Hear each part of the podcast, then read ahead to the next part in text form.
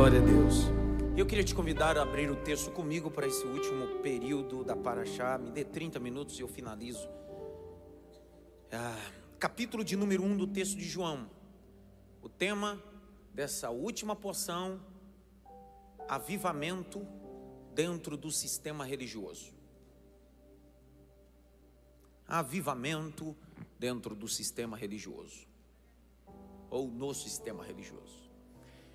É, Alessandro, pega aquele vídeo de São José de Piranhas, envia pastor Caio, pastor Caio colocar na página da igreja, lá para os irmãos, no ar-condicionado, lá no campo missionário, para pôr na página, os irmãos acompanhar também. Capítulo 1, já que nós vamos ler do verso 35 até o verso de número 51. João 1, 35 a 51. Vamos lá. No dia Pera, a Tati que me ajudou no domingo. Viu? Obrigado, viu, Tati? Foi maravilhoso. Perguntaram se era um novo ministério. Tem um ministério Jaque, lê Jaque. Aí perguntaram, é um novo ministério, lê Tati agora também. Vai ler. No dia seguinte, João estava outra vez na companhia de dois dos seus discípulos. Para. No dia seguinte, estava João na companhia de dois dos seus discípulos. Vai. E vendo Jesus passar, disse: Eis o Cordeiro de Deus. Para. Eis o Cordeiro. Ele tem dois discípulos. Jesus está passando. Ele diz: Eis o Cordeiro. É a segunda vez que ele vai dizer essa expressão. A primeira vez ele disse no Jordão. Ok? Essa é a segunda vez. Vai. Os dois discípulos, ouvindo-o dizer isso, seguiram Jesus. Fizeram o quê? Fizeram o quê, pessoal? Seguindo. Ou seguiram? Vai. E Jesus, voltando-se e vendo que o seguiam, lhe disse: O que vocês estão procurando? Eles disseram: Rabi, onde o Senhor mora? Rabi quer dizer mestre. Jesus respondeu: Venham ver. Então eles foram, viram onde Jesus estava morando e ficaram com ele aquele dia. Eram mais ou menos quatro horas da tarde. Mais ou menos quatro horas da tarde. Esses homens passaram a noite com Cristo. Desfrutaram de momentos importantes com Cristo. Evangelho é desfrutar de acessos que poucos podem. É sobre essa terça-feira que eu quero falar sobre isso. Deus nos levará para um ambiente maravilhoso. Eu vi um casal do Rio de Janeiro que veio aqui com Rafa da outra vez. Fiquem em pé vocês. Não é isso? Vocês estão morando no Rio ainda? Então vieram passear em São Paulo? Trabalho. Vamos aplaudir Jesus por esse povo chique. Te abençoe. Vai, continua a leitura. André, o irmão de Simão Pedro, era um dos dois que tinham ouvido o testemunho de João e seguido Jesus. Ele encontrou primeiro seu próprio irmão Simão, a quem disse: Achamos o Messias. Para, achamos quem? Achamos quem? Pessoal, ainda tem gente que está procurando o Messias. Tá, vou de novo. Tem gente que está à procura de ídolos, mas tem gente que está atrás do Messias. Tem gente atrás de profeta, mas tem gente atrás do Messias. Tem gente que quer aquele que venceu a morte e o inferno, Jesus Cristo.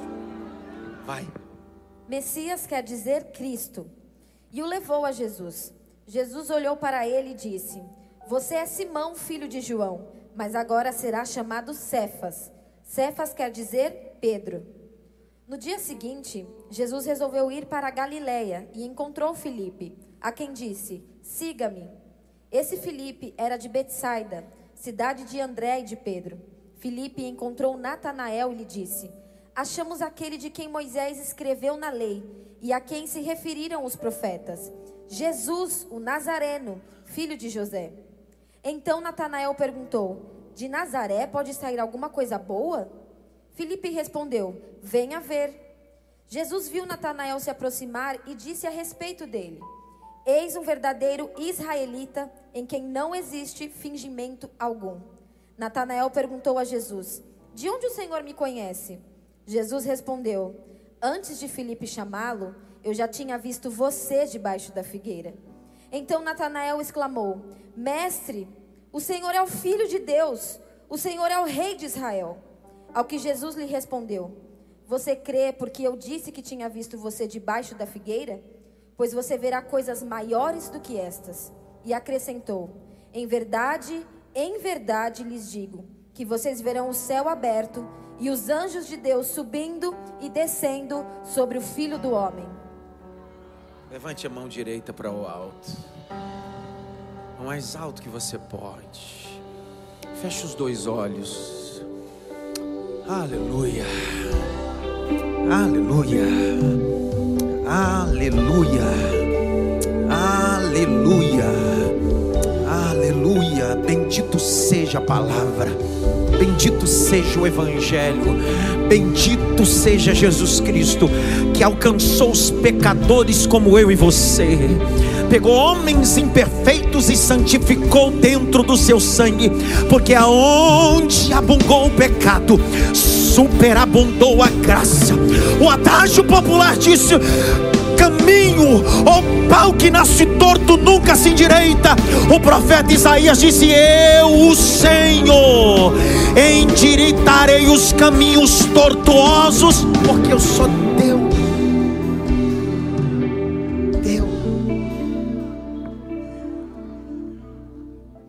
palavra avivamento tem um tronco linguístico. Da palavra avivamento vem arravá, amor. Da palavra avivamento vem vida. Não existe avivamento sem aquele que goze do amor e da vida. Avivamento não é um movimento. Avivamento não são duas horas de culto, um arrepio que a gente sente, línguas estranhas, chamado de glossolalia, que a gente libera num culto como esse. Avivamento não pode ser isso. Dwight Little Moody, o brilhante Moody, sapateiro, estabeleceu suas raízes em Boston, mas o seu ministério fecundo, tão importante, um dia perguntaram para ele dizendo: Mude, como identificar uma igreja que tem avivamento? Fala de Dwight Little Moody. É simples identificar uma igreja que tem avivamento quando ela tem o poder de mudar a sociedade, o bairro onde ela está estabelecida. Avivamento. Parece que minha avivamento é muito mais do que um sentimento, é razão. Então, por que não começarmos com um avivamento no sistema religioso? Por que não começarmos com um avivamento ao contrário? É por isso que eu decidi essa noite, como pastor da igreja, falar sobre avivamento, não de fora para dentro, mas de dentro para fora. Eu não estou me colocando neutro nas discussões, até porque minha área de formação é sociologia da religião. Eu não penso só como teólogo, eu penso como sociólogo. Entretanto, eu não estou me esquivando das discussões, eu estou me colocando na discussão.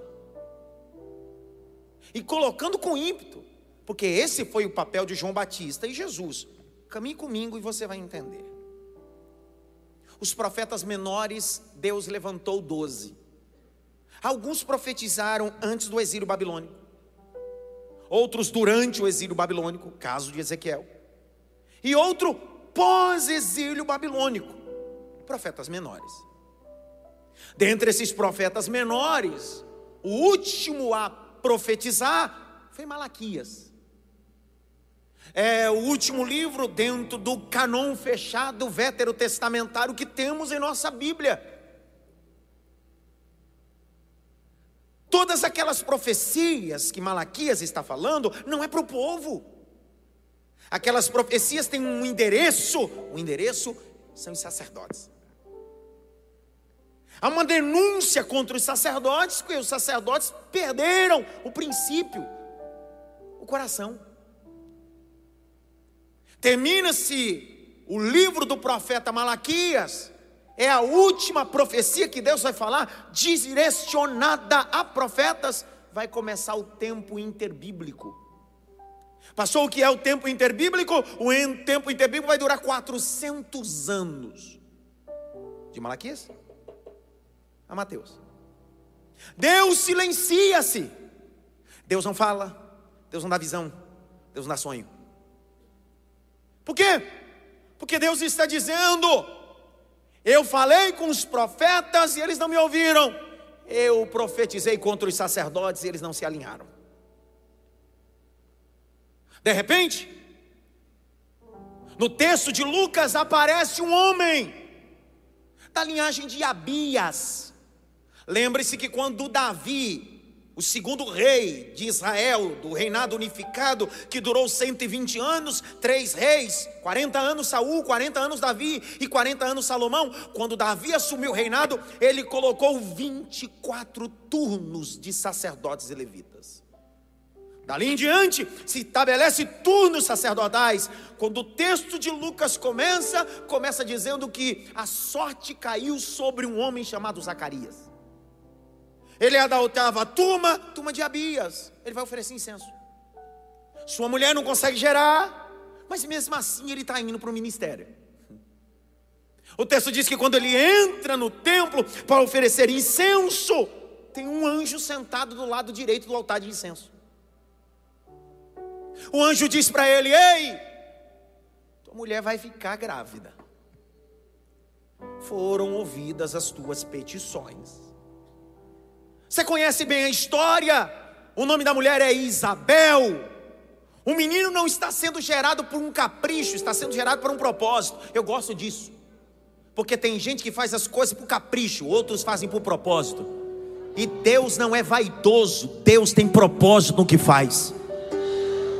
É o mesmo Deus que falou com Ana, é o Deus que está falando com João com Zacarias está dizendo: Eu não quero só que Ana tenha filho, eu preciso de um sacerdote limpo como Samuel. É o mesmo Deus que está falando novamente: Eu não quero só que uma mulher fique grávida, eu preciso de um sacerdote, de um profeta de verdade. Vai gerar.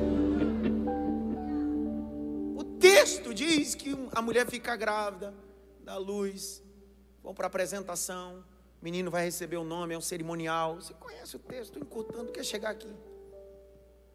Escreve-se o nome do menino num pedaço de madeira, o nome dele é João, grite bem alto, João.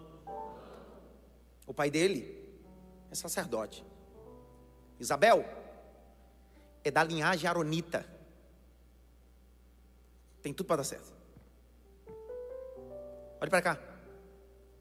A diferença de profeta e sacerdote é exorbitante. Sabe qual é? Para ser profeta, o indivíduo não diz: Meu pai é profeta, eu sou profeta. Não passa de pai para filho.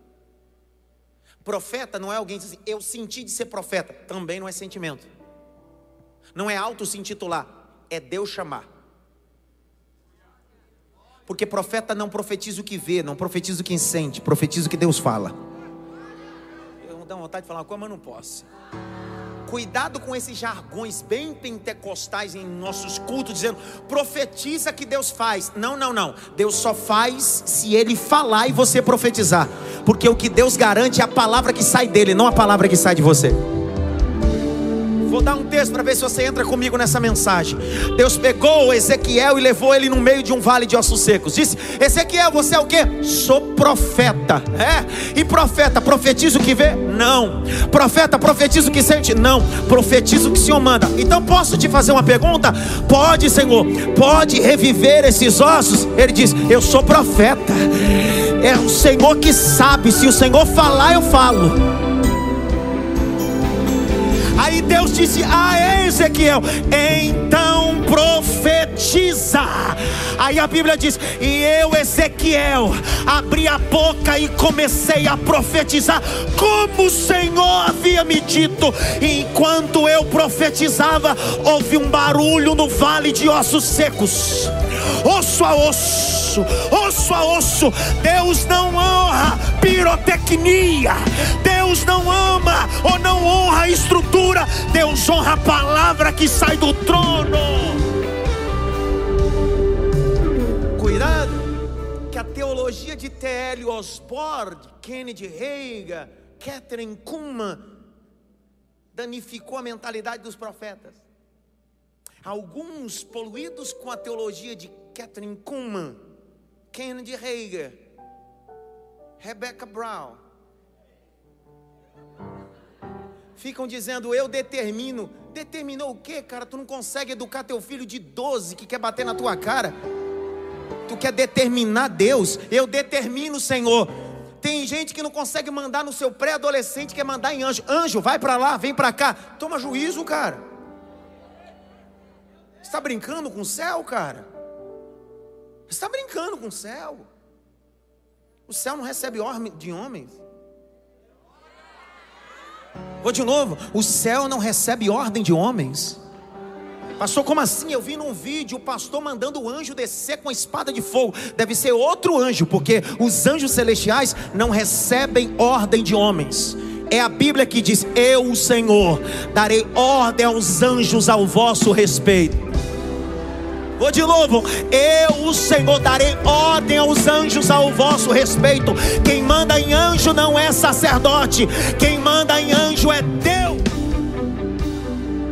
Para simplificar, eu tenho homens da lei aqui na igreja. Confissão militar. Um policial está em defender quem? Quem? A sociedade, sim ou não? Mas recebe ordem da sociedade? É a mesma coisa. Não é porque você vê um anjo que ele está para trabalhar e servir você que você manda nele. Soldado só recebe ordem de alta patente. Ninguém fala nada comigo. Pega na mão de alguém e diga para ele assim: Deus dará ordem.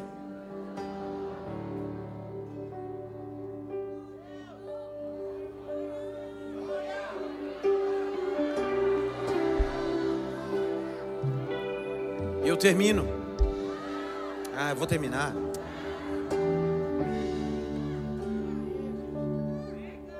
Quem falou continua aí?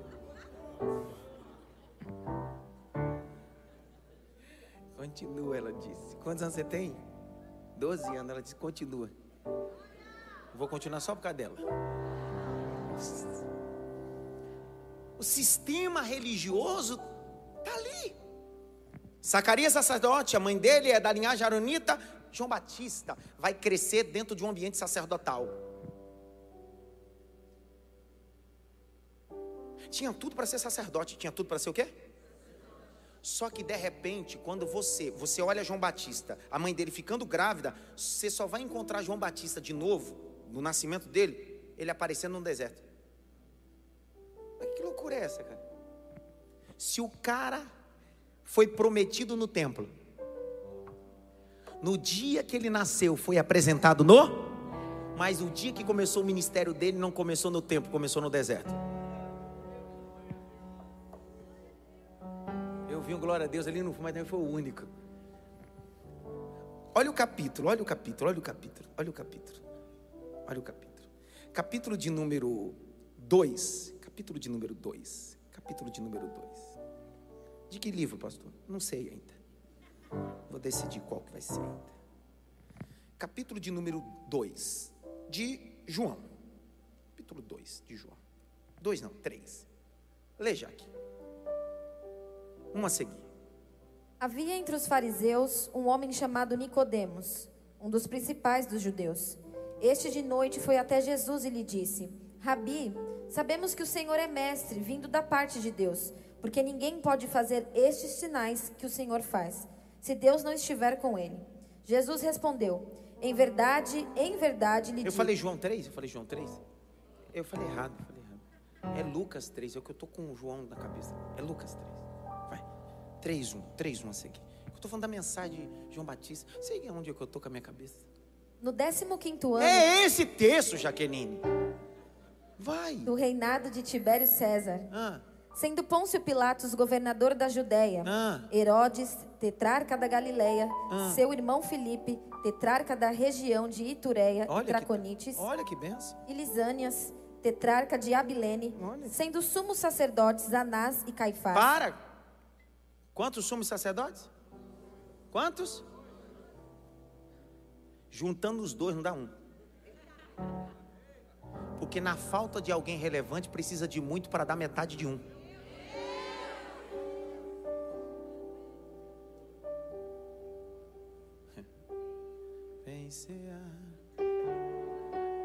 Pessoal, linhagem sacerdotal. Dentro da linhagem sacerdotal só pode ter um sumo sacerdote. Quantos sumos sacerdotes? Só que na época de João Batista, tinha quantos? Dois mandando: Anás e Yosef Bar Caifás. Continua, gente. A palavra de Deus veio a João, filho de Zacarias, no deserto. Para! Estão comigo ou não? Não, não, direitinho, estão comigo ou não? Tá dando para entender a crítica textual do texto agora? Olha para cá. Ele é filho de quem? E o pai dele era o quê? E sacerdote passa de pai para? Ele deveria estar aonde? Do lado de Yosef Bar Caifás e Anás, sim ou não? Só que ele está onde? Porque do lado de Yosef Bar Caifás e Anás, a palavra não vem. Porque do lado de Yosef Bar Caifás e Anás, quem fala é Tibério, é Pilatos, é o governador de Roma, mas no deserto tem uma voz que está falando, dizendo: Eu vou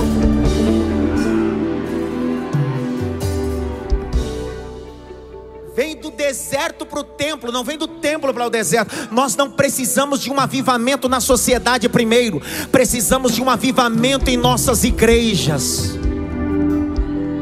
Não adianta ditar regras para a sociedade se nós na igreja não sabemos o que é regra. Então o avivamento não começa lá, o avivamento começa aqui sobre perfeição, é sobre tolerar. As sete igrejas da Ásia, uma das igrejas da Ásia, se não me falha a memória, a igreja de Tiatira, o Senhor disse: Eu tenho contra ti que vocês toleram o espírito de Jezabel. Ei, John Wesley, o grande homem inglês, pregador e fundador do metodismo, olha o que ele dizia: O que uma geração tolera, a próxima abraça. O problema está aqui. João Batista está dizendo: se eu ficar com essa coja dentro do templo, Vou me corromper com esse sistema. Vou achar que tudo é normal. João Batista, para onde você vai? Deserto. Mas João Batista, você é louco, cara. Você está abrindo mão, cara. Todo mundo quer ser sacerdote. Tem gente que sonhou para ser sacerdote. Teu pai é Zacarias, cara.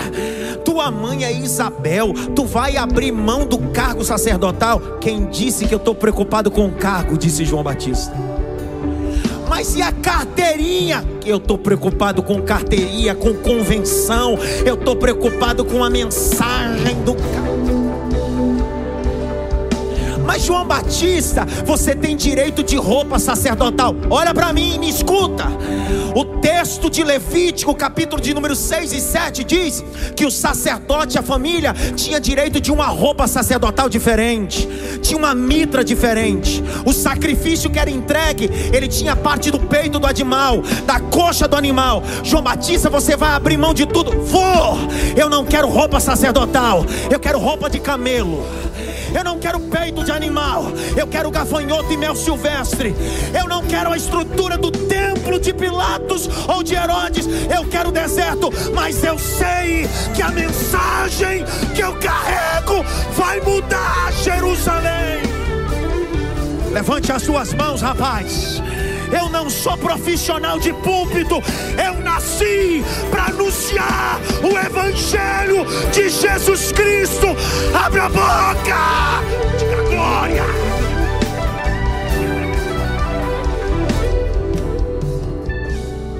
Deus não precisa de muitos, Deus precisa só de um João.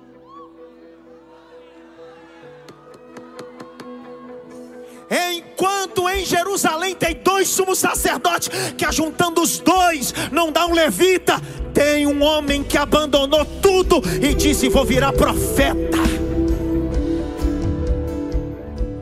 Eu termino.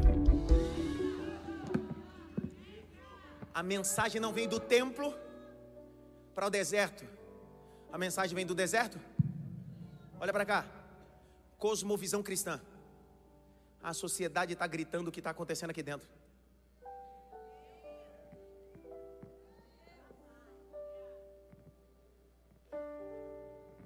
A sociedade está gritando a omissão da igreja.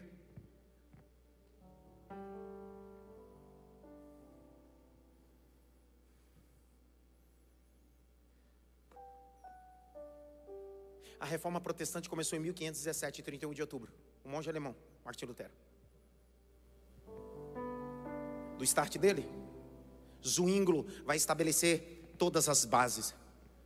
Teodoro Bessa, o que assume a base de João Calvino, vai estabelecer as doutrinas, o que nós chamamos de cinco solas, e a mais importante, sola escritura. A escritura é interpretada pela própria escritura. Você sabe o que a reforma fez? Não levantou pregadores, levantou educadores. Os reverendos saíram dos púlpitos e foram para a escola da aula. Quer viver avivamento? Sai do púlpito. Vai para as escolas. Não reclama o que está acontecendo lá, não. Se forma. Tira o teu currículo que está empoeirado. Pedagoga, toma vergonha na cara e vai dar aula. Vai fazer missão lá. Vai formar uma nova geração. Pregar aqui é fácil. Cantar aqui é fácil. O verdadeiro avivamento acontece lá na sociedade. Vai lá, pedagoga. Você não estudou para isso? Agora quer fazer outra coisa? Deus te chamou para cuidar e formar pessoas, você quer fazer outra coisa. Deus está gritando na tua alma: eu preciso de avivamento, e avivamento não acontece de fora para dentro.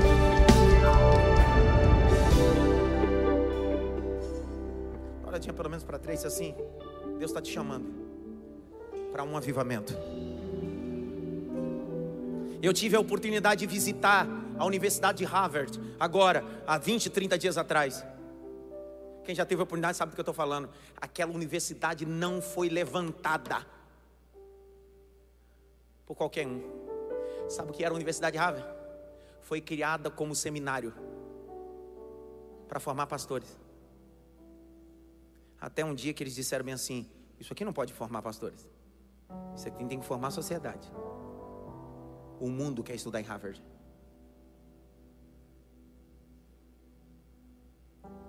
A mensagem não está vindo do templo para o deserto, está vindo do deserto para irmãos. João Batista aparece pregando. Continua a leitura já que eu termino. Não, não, foge do campo harmônico, não. Vem comigo, vai dar tudo certo. Ele percorreu toda a região nas imediações do Rio Jordão pregando o batismo de arrependimento para a remissão de pecados. Pregando o batismo do quê? Olha para cá. Pregar sobre arrependimento enche igreja hoje? Fala a verdade.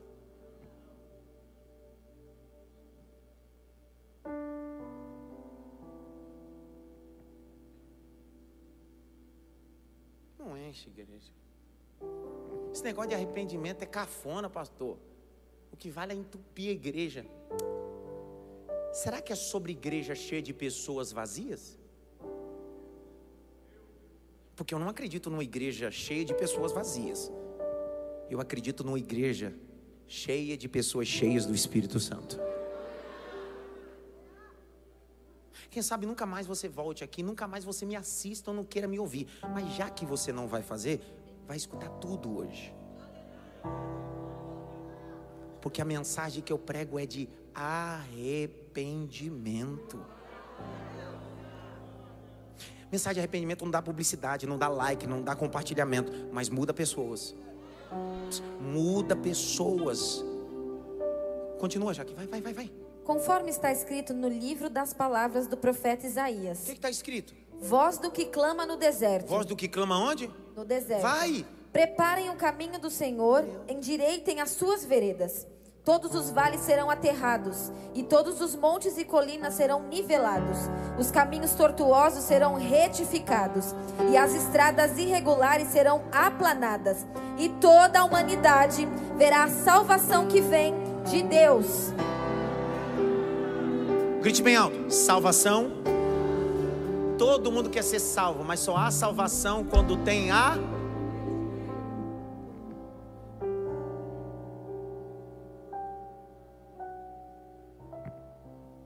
Você sabe o que é arrepender? É não aceitar o que eu estou vivendo. Arrependimento não é alguém que agora vai ser alguém perfeito. Arrependimento é alguém, cara, eu não aceito viver assim. Você não gosta de determinar as coisas? Eu não aceito. É Outro dia o fulano. Eu não aceito viver essa circunstância quebrado financeiramente. Mas eu aceito viver uma vida de pecado. Vê como a gente tá? Olha para cá. Existem duas coisas: pecado e iniquidade. Grite-me alto: pecado e iniquidade. Iniquidade é quando o pecado se institucionaliza, vira comum. Comum. Comum. Sabe o tipo da coisa que quando você comete uma coisa e você chega em casa, cara, e o Espírito Santo começa a te convencer do pecado do juízo, porque o Espírito não acusa, quem acusa é o diabo. O Espírito Santo te convence do pecado e do juízo. Aí ele começa a te convencer, você, cara, Senhor, me perdoa. Mas chega uma hora que o Espírito Santo fala que a gente já não dá mais nem ouvido, a gente começa a se acostumar com a maledicência que a gente comete, e a gente começa a ver no automático. Não é esse tipo de evangelho que Deus tem para nós. O evangelho que Deus tem para nós é: você peque, você só não pode se acostumar com esse pecado. Resistir ao diabo e ele fugirá de vós. Resistir ao diabo e ele fugirá de vós. Grite-me alto, salvação. Aonde o camarada aparece pregando? Do templo para o deserto ou do deserto para o templo? Espasmem vocês, as pedras na sociedade estão clamando e pregando para a igreja. Os mundanos estão ensinando para a igreja qual é o padrão moral. E aí tem gente criticando, não é para criticar, isso mostra que nós perdemos o padrão. Emir Durkheim, sociólogo francês. Emir Durkheim dizia que a igreja é detentora da moralidade, sendo ele ateu. Ei, a igreja não foi feita para cantar música, a igreja foi feita para ser sal da terra e luz do mundo.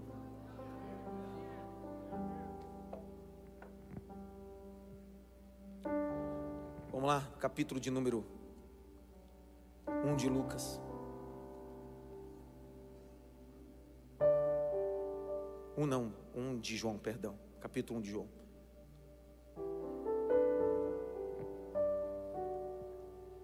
João Batista está no deserto. Grite bem alto, pregando. Quem é que saiu do sistema religioso para ouvir João Batista? Quem é que foi lá? Olha lá quem foi. Capítulo de número 1 de João. Verso de número 19. Leia, Jaque. Este foi o testemunho de João, quando os judeus lhe enviaram de Jerusalém sacerdotes e levitas para perguntar: quem é você? Para.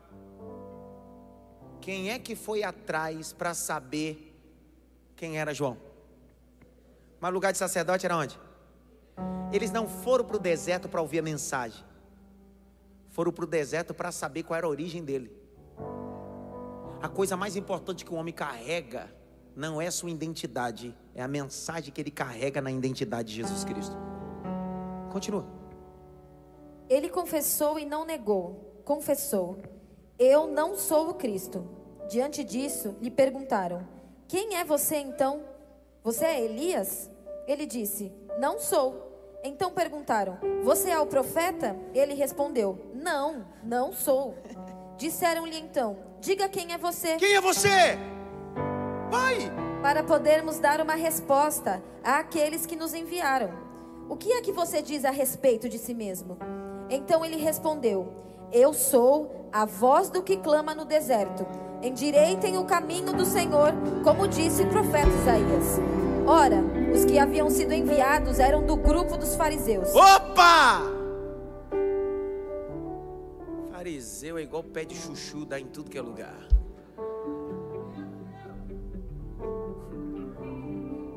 Os fariseus queriam saber quem era João para levar informação, porque ele havia saído de Jerusalém e abandonou a prática sacerdotal. E alguns disseram: Quem é esse camarada? Elias, ele disse: Não. Quem você é? Profeta? Ele disse: Nem profeta eu sou. Quem você é? Qual convenção você é? Quem te apadrinhou para você chegar onde você está? Quem é que abriu a porta para você? Ele disse: Eu não. Ninguém abriu a porta para mim, é o contrário. Eu vim preparar o caminho para a porta.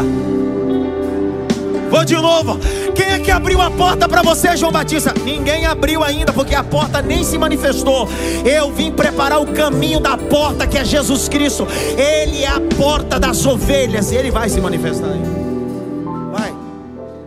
perguntaram a João: Então por que você batiza se não é o Cristo, nem Elias, nem o profeta? João respondeu: Eu batizo com água, mas no meio de vocês está alguém que vocês não conhecem. Ele vem depois de mim, mas não sou digno de desamarrar as correias das suas sandálias. Essas coisas aconteceram em Betânia, do outro lado do Jordão, onde João estava batizando. Vai!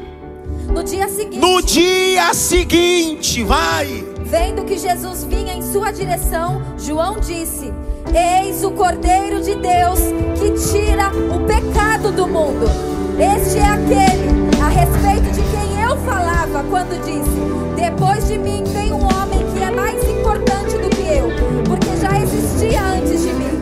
Eu mesmo não o conhecia, mas vim batizando com água a fim de que ele fosse manifestado a Israel. E João testemunhou dizendo: Vi o Espírito descer do céu como pomba e pousar sobre ele. Eu não o conhecia. Aquele, porém, que me enviou a batizar com água me disse: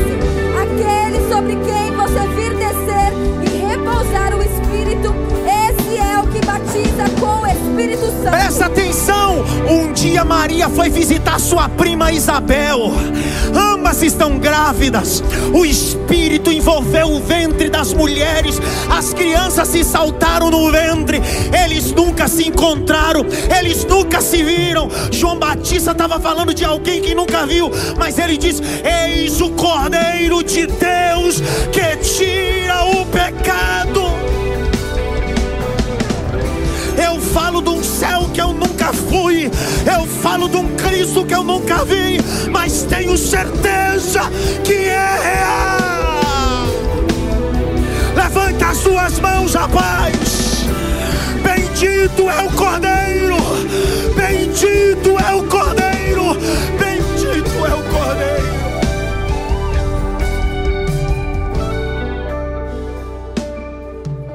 Eu poderia estar, eu poderia estar, estar. em qualquer outro lugar, mas Sua glória me atraiu,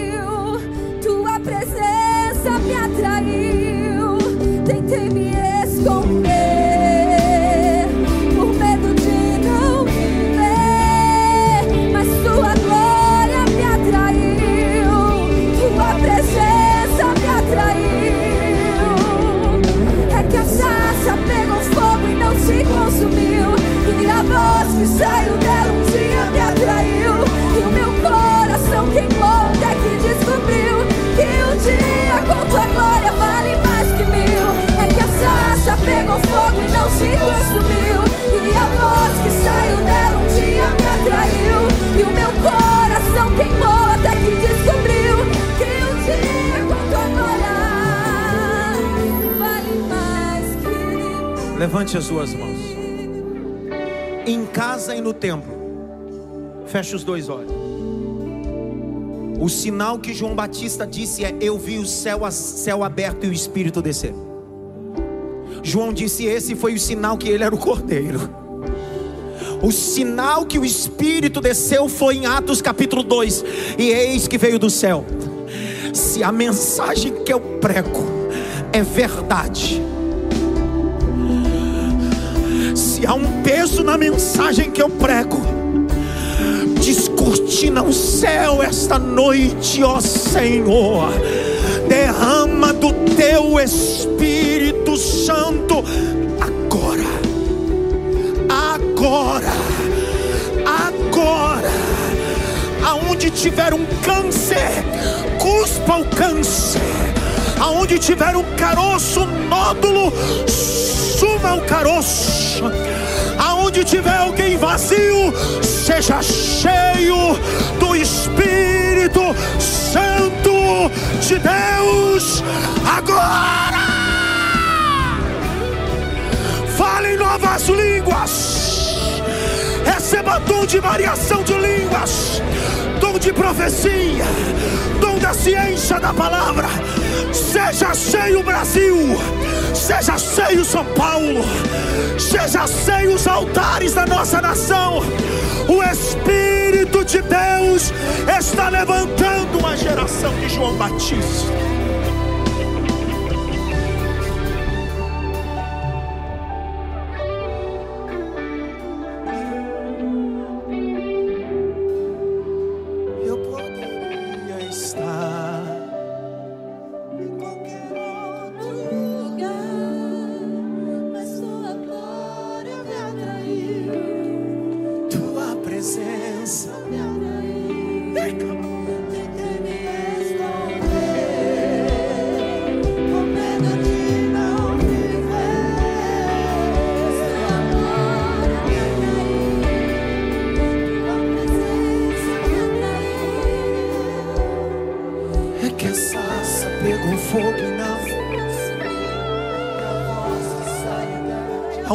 Da mensagem nesse lugar. O peso da mensagem pesa nos ombros do sacerdote e passa para os ombros da membresia. A mensagem pesa nos ombros do sacerdote e pesa nos ombros da membresia. Há um peso de responsabilidade. Há um peso de responsabilidade. Santidade, santidade, santidade. Chega de marginais de púlpito, chega de ladrões de púlpito, chega de mágico de púlpito, chega de safados de púlpito.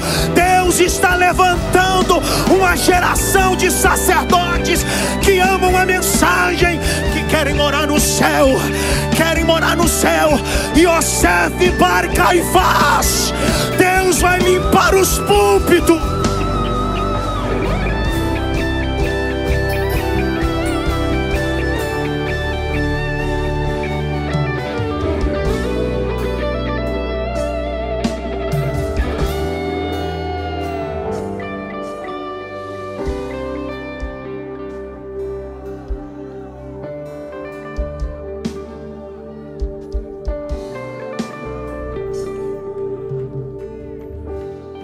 Mensagem legalista. Não tem ninguém perfeito aqui. Não é uma mensagem legalista, Gustavo. Não tem ninguém perfeito aqui não. Digo novamente a frase de Spurgeon. Uma ovelha pode cair em um chiqueiro, mas só porcos rolam na lama. A gente pode até cair, mas a gente não foi feito para o chiqueiro. A gente sabe o endereço da casa do Pai. A gente sabe a importância do Pai. A gente sabe que na mesa do Pai tem pão. A gente sabe que tem um anel que serve no nosso dedo. A gente sabe que tem um chinelo que cabe no nosso pé. A gente sabe que tem uma roupa de justificação que cabe em nós. É sobre isso. O justo pode cair, mas o Senhor o levantará. Mensagem do Calvário não é para santos, é para caídos. E é por isso que eu estou pregando essa mensagem. Essa mensagem é para gente caída que decidiu estender a mão e dizer: Eu preciso de ajuda, eu preciso de ajuda, eu preciso de ajuda, eu preciso de ajuda.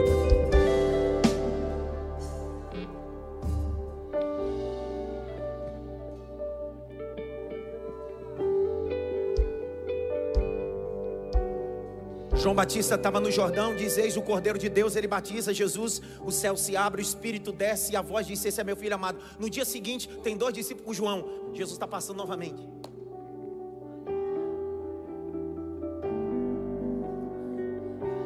Jesus está passando novamente. João Batista tem dois discípulos. João Batista olha para Jesus e diz assim: Eis o Cordeiro. Artigo definido de novo. Porque João não tem problema porque antes do Jesus se manifestar, ele tem discípulo. Mas agora, Jesus já se manifestou, ele não precisa mais de discípulos. Tudo é dele. Por ele. Para ele. São todas as coisas. Os dois discípulos seguindo Jesus, Jesus olhou para trás e disse assim: O que é que vocês querem? Ele disse: Rabi. Os dois dizendo: Rabi, bom mestre, aonde o Senhor está hospedado? Aí Jesus disse: Quer saber? Me segue. Vem, me segue. Aí a Bíblia diz: E os dois seguindo Jesus, com ele se hospedou. Jesus não veio apresentar um templo, Jesus veio apresentar uma casa de oração, uma casa de perdão, uma casa de paternidade, uma casa de amor.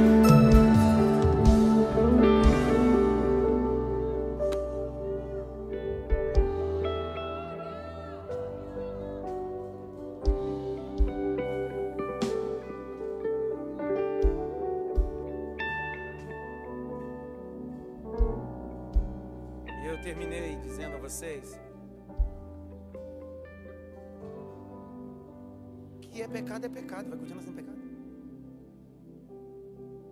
Que a sociedade precisa de ajuste, a gente precisa entender que precisa de ajuste. Só que esse ajuste não pode começar da sociedade para a igreja. Você começar de onde?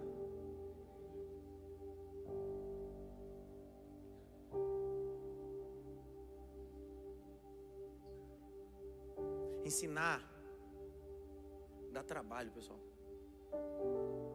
Eu sei o que é. Eu faço isso há 21 anos.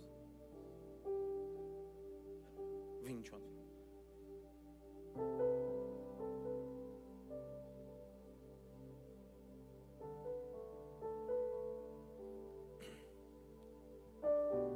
Você já pegou uma rodovia que a placa dizia a 2 km entra à direita? E você errou a entrada? De quem foi a culpa? Mesmo com sinalização antecipada. Você sabe o que o ensinamento faz? Sinaliza você antes da entrada. Mas se você errar a entrada, a culpa não será da placa. Por isso que todo dia eu deito e durmo tranquilo. Porque eu, como uma placa de ensinamento, já estou mostrando para a igreja e para muitos, dois quilômetros antes: entra por aqui. Esse é o caminho, é a verdade, é a vida.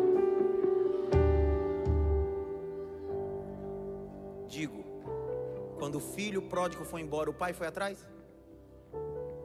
Eu não vou atrás de você. Não vou.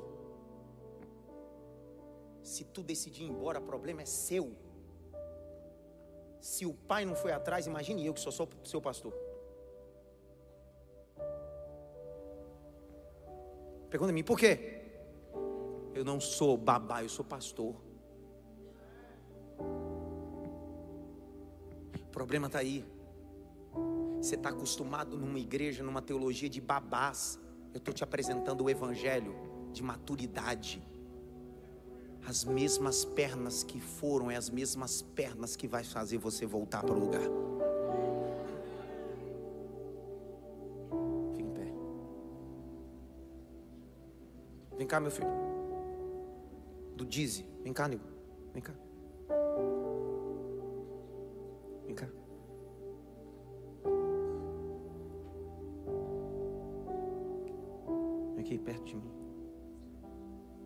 Vem aqui de mim. Há anos eu almoço, janto no estabelecimento que esse rapaz trabalha. Quem me serve lá é ele. Quem serve minha família é ele.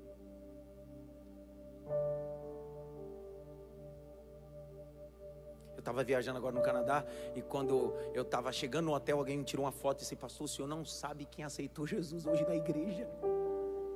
Eu disse: Quem? o rapaz do Dize. Eu não cantei lá para ele. Nunca preguei nenhum sermão para ele lá. Nunca fiz um exegese, nunca falei uma palavra em grego hebraico. Meu testemunho foi a maior mensagem.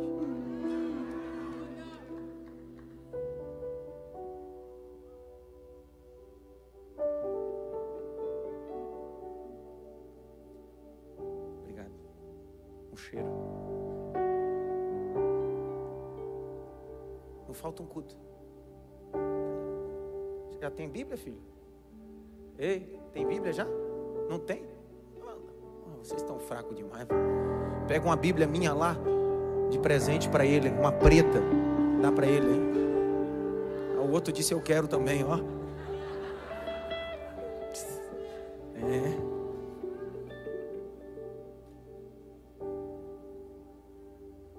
Eu poderia estar em qualquer outro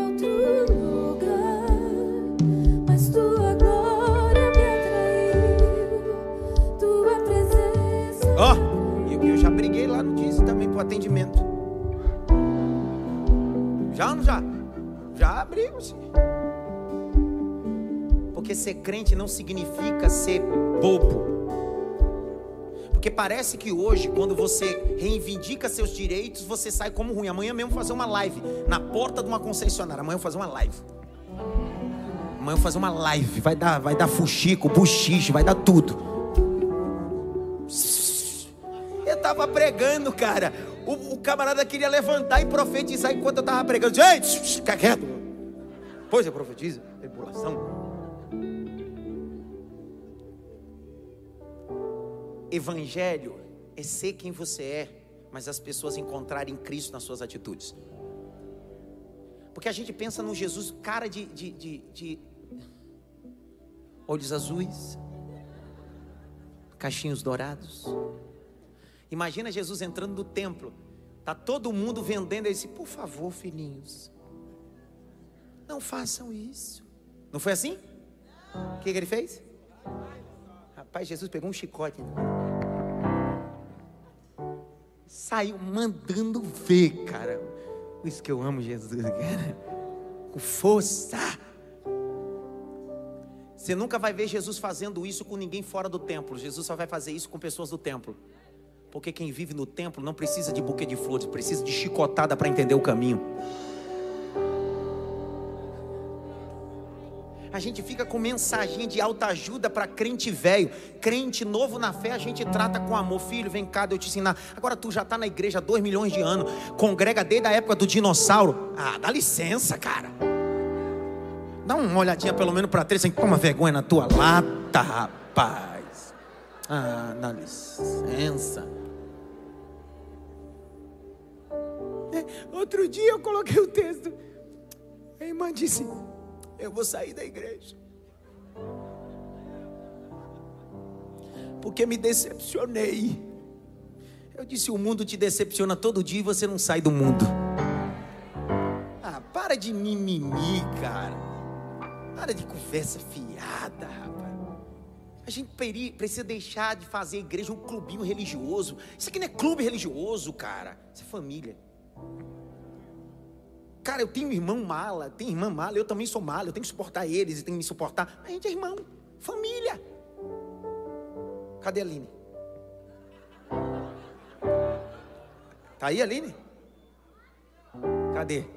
A Aline é a pior da mala. A gente é mala, ela é mala, eu sou mala, mas é família tem jeito. O problema está aqui: igreja precisa ser família. Não pode ser um clubinho religioso, porque senão a gente muda de clube toda hora. Por isso você não para em nenhuma igreja, toda hora você está numa igreja, porque você quer um clube religioso. igreja precisa ser família, não importa os defeitos, a gente precisa suportar o cunhado mala, a cunhada chata. Pastor, mas eu não posso mudar de cunhada. Não, ela está ajudando você no exercício da, da obra do Calvário. O amor, a longa amenidade. Vontade de matar, mas não posso, Senhor. É, o Evangelho, olha que tremendo. Eu amo o Evangelho. É sempre mais fácil abandonar, sair. O difícil é suportar. O Evangelho não é sair, é suportar. Ponto, fecha os olhos. Tem alguém que quer tomar vergonha na cara e reconciliar. Ah, não. Aceitar Jesus. Como é que a pessoa aceita Jesus depois dela? Aceita? Ela diz que aceita. Aceita. Por quê? Porque não, não é aquele momento de fazer, olha, eu preciso. Não, não, é, é razão. Eu entendi tudo que Deus falou, agora eu vou tomar vergonha e vou aceitar. Chega! Fecha os olhos para a pessoa não ficar pelo menos com vergonha. Fecha os olhos.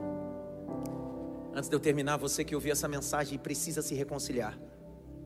Fora todas as brincadeiras, mas você sabe o propósito. Jesus te ama e tem uma obra na tua vida, mas você precisa se posicionar hoje. É hoje, não deixe para amanhã não. Deus está dizendo: no deserto o céu se abriu, no deserto o Espírito desceu, e foi no deserto que a minha voz gritou: É meu filho amado. No deserto que você está vivendo, Deus pode fazer grandes coisas. Tem alguém essa noite que quer se reconciliar? Levante sua mão direita onde você está. Os outros com a cabeça fechada, a cabeça curvada, os olhos fechados. Tem alguém essa noite? Tem um ali. Vai intercedendo, vai intercedendo, vai intercedendo. Vai intercedendo, porque tem grilhões sendo quebrados, tem cadeias sendo quebradas. Tem gente lá no fundo, é isso não? Permaneça com a mão levantada. Eu quero me reconciliar. Tem ali, ó, do seu lado aí, André. Tem gente se posicionando, se reposicionando no lugar. Vem para Jesus. Essa é a mensagem do Calvário. É a mensagem do Calvário. Arrependei-vos, porque é chegado o reino de Deus. Arrependei-vos, porque é chegado o reino de Deus. Tem mais alguém? Mais alguém? Pastor, eu sou de outra religião, mas eu quero publicamente confessar Jesus como a minha religião. Eu não estou falando de placa de igreja, estou falando de Jesus. Tem mais alguém, tem essa moça. Vem, filha, vem, vem, vem. Vem, porque o Evangelho está te chamando. A casa do Pai tem um anel para você, tem uma roupa para você. Tudo isso foi feito para esse propósito. Tem mais alguém aqui? Tem mais uma moça? Tem mais uma moça? Tem gente vindo para o Calvário. Tem gente vindo para o Calvário. Casal, tem a família toda. Vem a família toda. Perdeu Satanás. Perdeu Satanás.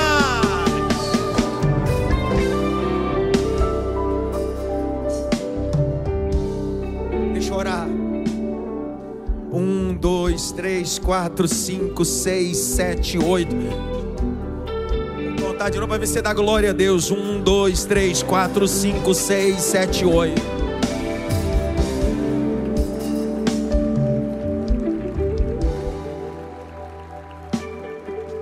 Posso fazer uma pergunta? Essas oito pessoas vieram emocionadas por causa do sermão?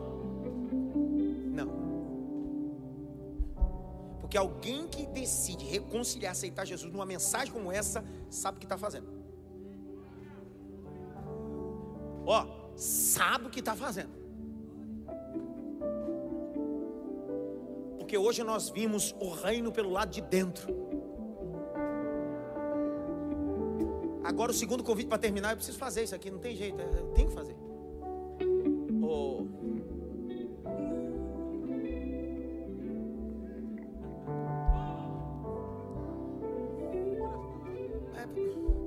Você sabe que tu está vivendo uma vida meia folha no Evangelho. Peba.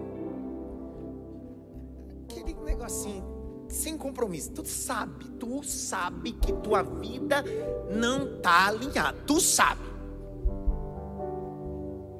Tu sabe.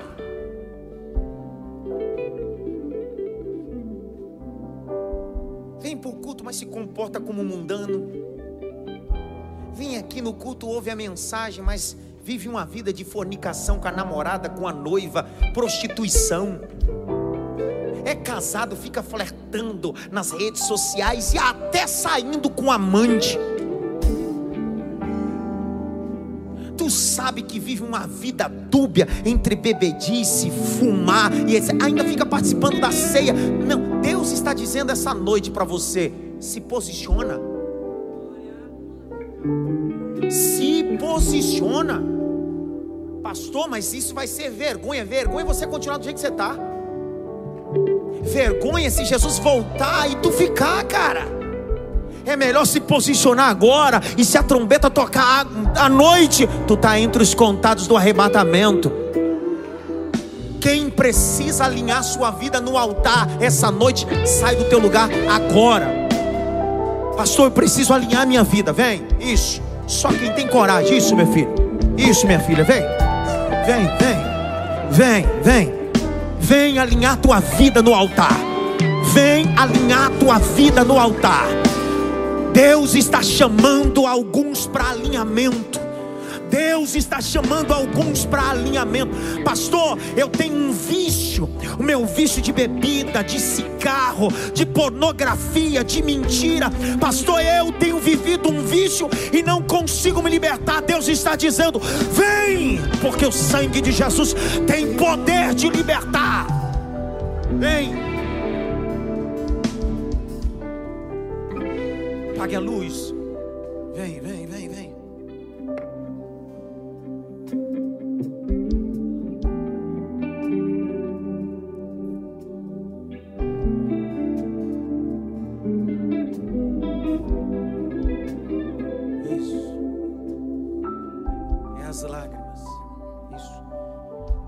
Olhos, vá orando, vá orando, vá orando. Vá orando porque tem pessoas que precisam vir ainda se alinhar no altar. Vá, ainda dá tempo de você sair. A gente está orando. Ainda dá tempo de você sair daí. Se alinhar no altar. Isso, vem. Aleluia.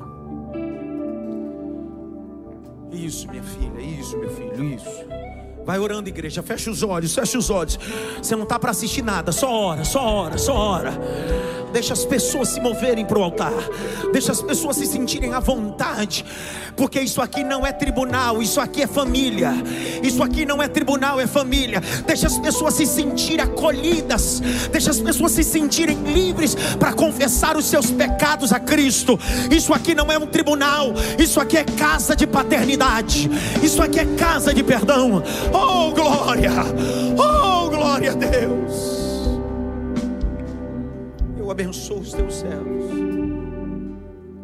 abençoa as tuas servas, abençoa aqueles que se reconciliaram, abençoa aqueles que estão se direcionando para o altar ainda, para alinhar sua vida no propósito, alinhar seu coração no propósito. Só o Senhor sabe da luta de cada um. O altar não é lugar para perfeitos, é lugar para pessoas imperfeitas que recebem o toque do perfeito que é Jesus Cristo. Então receba o toque do Espírito Santo de Deus. Receba o toque do perdão, filho. Receba o toque do perdão, filha. O toque do Espírito Santo de Deus. Eu abençoo vocês para a glória do nome de Jesus. Ó, oh, essas duas fileiras aqui, ó, da frente. Olha para mim aqui, ó, vocês, todos vocês aqui, olhem para mim. Querem ser úteis na obra de Deus, sim ou não? Sim ou não? Querem ou não? Vou contar até três. Três. Quando eu contar três, toda a igreja vai celebrar. Vocês, toda essa fileira, vai me representar e representar a pastora. Vai sair do lugar. Vai dar um abraço nesse povo, vai abençoar esse povo. Vai liberar uma palavra de vitória. Vai dizer para eles: aqui é teu lugar, aqui é tua casa. Seu lugar na mesa. Seu lugar na mesa. Aqui não é lugar de condenação, aqui é lugar de perdão. Um, dois, três. Celebra, vem. Vem. Vem, vem, vem. Tira o pé do chiclete.